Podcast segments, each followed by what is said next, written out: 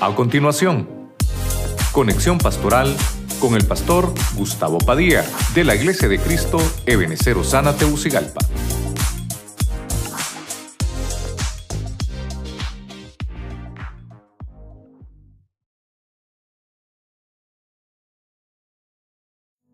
Vamos a, ver el, el, punto buscando la perfección. Y entre ellos, o bien muchos versículos que hablan de la perfección, pero como es el camino que buscamos, vimos como número uno, lo primero es estar equipado. Es, un, es uno que está bien calificado, pero no porque estoy bien calificado es que me van a equipar. No, Dios llama a los que no están calificados porque Él se encarga de calificarlos. Y eso les va a ayudar, hermano, para tener un crecimiento y un desarrollo. Número dos, en el camino buscando la perfección, es uno que es disciplinado es uno que tiene resultados positivos en todo lo que hace. El que es disciplinado va a lograr siempre sus metas. El disciplinado es uno, hermano, que tiene hábitos. Sí, pero son saludables. No son vicios, son hábitos saludables. Número tres, tiene templanza.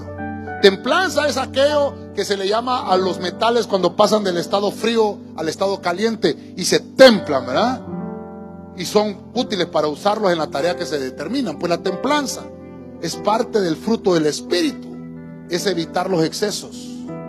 Y que en nuestros labios, dice Santiago, hayan palabras sabias. Número cuatro, el, el perfecto. Nuestros hogares, nuestras familias, cuando buscan la perfección, debemos de ser caritativos, generosos, bondadosos, solidarios con otros que podamos compartir lo que Dios nos ha entregado, lo que de gracia recibimos, darlo de gracia. Número cinco, nuestro testimonio.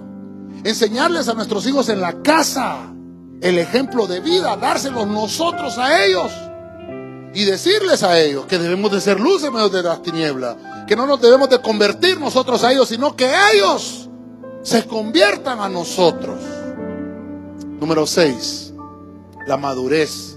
La madurez es cuando la fruta ya tiene sazón, cuando alcanza ese estado de madurez. Y esto en el mundo espiritual lo vemos que es cuando estás en tu mejor momento.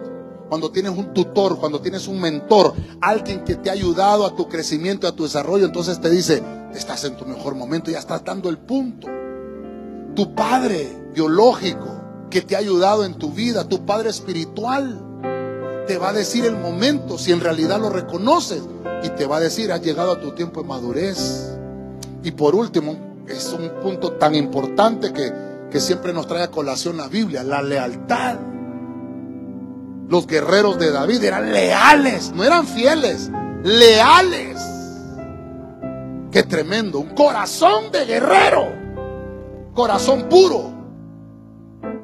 Tener siempre una vida de fidelidad nos van a reconocer como leales.